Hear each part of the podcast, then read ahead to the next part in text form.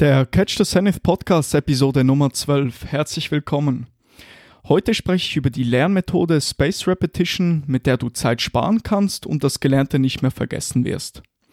Doch bevor wir anfangen, viel Spaß mit dem Intro.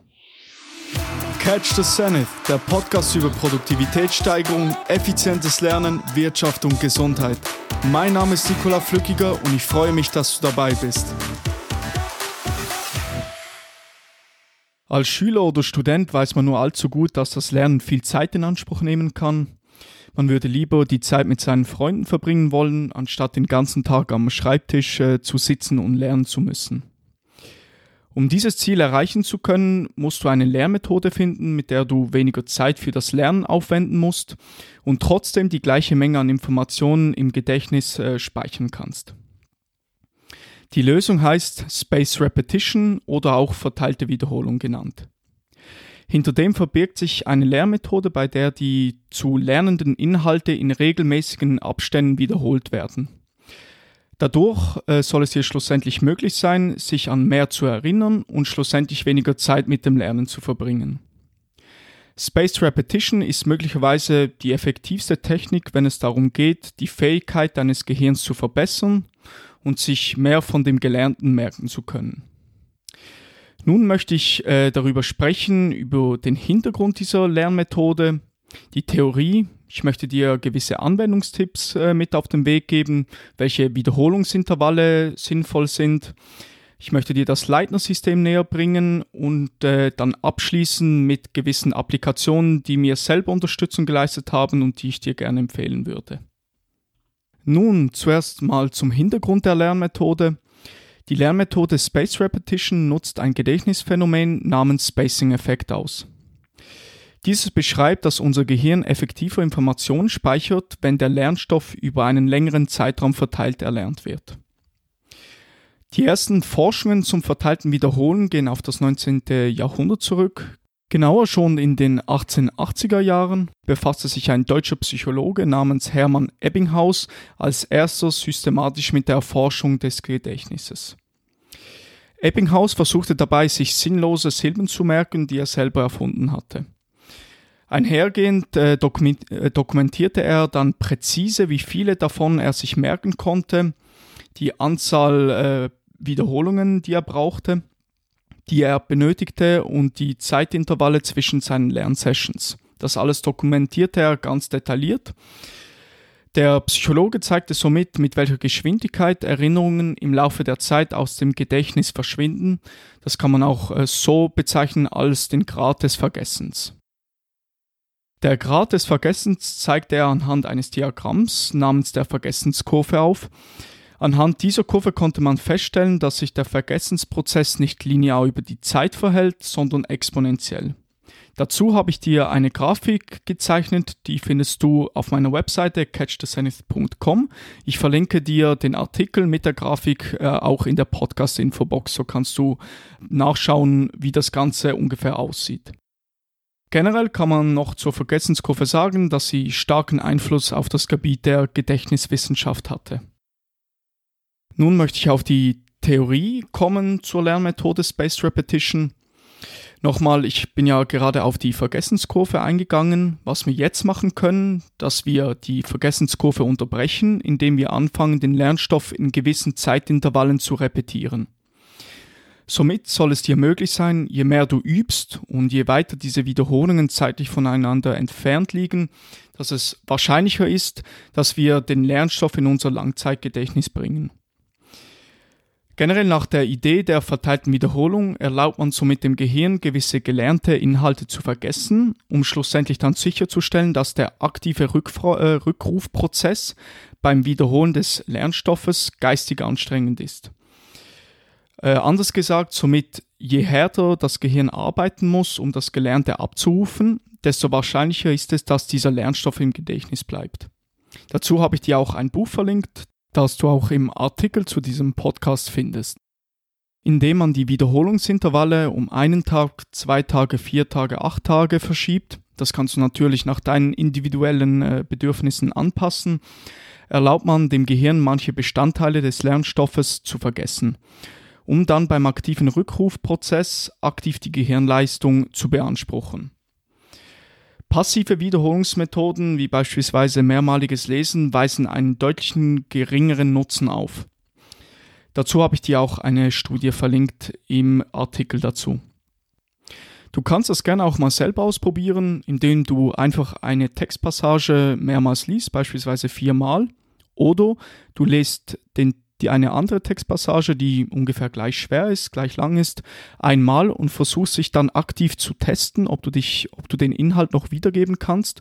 Und wenn du dann diese beiden Methoden vergleichst, wirst du sehen, mit welcher du mehr Erfolg, äh, Erfolge erzielst.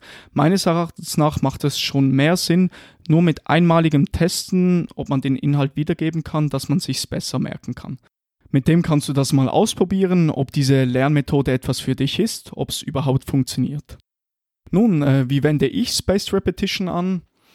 Generell lässt sich dazu sagen, dass die Anwendung dieser Lernmethode sehr simpel ist, jedoch erfordert sie eine hohe Hirnleistung ab. Falls du noch Probleme mit dem Anpacken von solch fordernden Aufgaben hast, kannst du gerne bei meinem Artikel über die Pomodoro-Technik vorbeischauen. Das ist eine Zeitmanagement-Technik, die dir vielleicht Unterstützung äh, gibt bei dem Anpacken von großen Aufgaben. Nun möchte ich auf gewisse Möglichkeiten eingehen, äh, wie man Space Repetition in der Prüfungsvorbereitung nutzen kann. Im ersten Schritt teste dich, ob du das Gelernte wiedergeben kannst. Schaue weg vom Lernstoff, also weg von deinem Buch, Skript, Laptop etc. und versuche dich einfach aktiv an den Lernstoff zu erinnern. Du kannst dabei beispielsweise Stift und Papier nehmen und dir eigene Testfragen aufschreiben. Schritt 2 bzw. Punkt 2 Verwende beispielsweise folgende Wiederholungsintervalle. Ein Tag, drei Tage, eine Woche, einen Monat und am Schluss sechs Monate. Das kannst du natürlich ganz nach deinen eigenen Bedürfnissen anpassen. So, was du gerade lernst, wenn du beispielsweise eine neue Sprache erlernst und nur Wörter äh, lernen musst, kannst du das dann nach deinen eigenen Bedürfnissen anpassen. Dann zu Punkt 3. Versuche dich in Alltagssituationen an das Gelernte zu erinnern und gehe später zur Lernquelle zurück. Also in ganz einfachen Alltagssituationen kannst du dich ein bisschen testen, kann ich mich noch an das Gelernte erinnern und später dann äh, kannst du das mit der Lernquelle äh, überprüfen, ob du das genau noch so wusstest, beziehungsweise den Inhalt wiedergeben konntest. Dann Punkt 4 oder Schritt 4. Du kannst auch mit Lernkarten oder Applikationen, Apps arbeiten, welche dir ein geordnetes System bieten. Ich werde dann später noch äh, genau auf diese zwei Punkte eingehen. Jetzt möchte ich dir noch ein paar Anwendungstipps mit auf den Weg geben.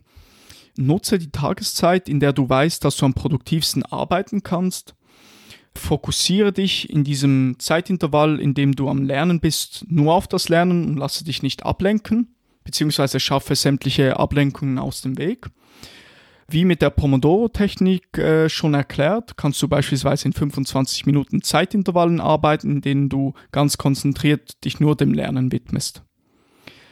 Versuche so frei wie möglich, ohne auf das Lernmaterial zu schauen, auf deine Testfragen zu antworten. Das ist ein sehr wichtiger Punkt, ein, ein Kernelement äh, von Spaced Repetition dass du dich nicht selber äh, betrügst und äh, aufs Lehrmaterial schaust, sondern versuche dich wirklich so weit wie möglich selber abfragen und selber versuchen, den Lerninhalt wiederzugeben.